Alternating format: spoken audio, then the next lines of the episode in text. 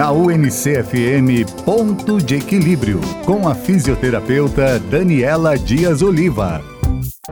Boa tarde, bem-vindo ao Ponto de Equilíbrio. Eu sou a fisioterapeuta Daniela Dias Oliva e hoje vamos conversar sobre a cinetose. O que, que é isso? Essa tal de cinetose também é chamada mal de movimento. Algumas crianças já começam a apresentar os sintomas quando viajam de carro. Aquele mal-estar na barriga, aquela sensação de náuseas e que chegam até vomitar. Os adultos também não estão livres disso. Algumas pessoas passam mal ao andar de carro, não podem olhar no celular enquanto enquanto o carro ou ônibus estão em movimento. Isso acontece com quem tem cinetose. O que está acontecendo é um conflito de informações entre os olhos e o labirinto. As opções de tratamento vão desde a medicação ao treino dos sistemas de equilíbrio do corpo para o cérebro. Para minimizar os sintomas, você pode adotar alguns comportamentos na viagem. Fixar o olhar num ponto somente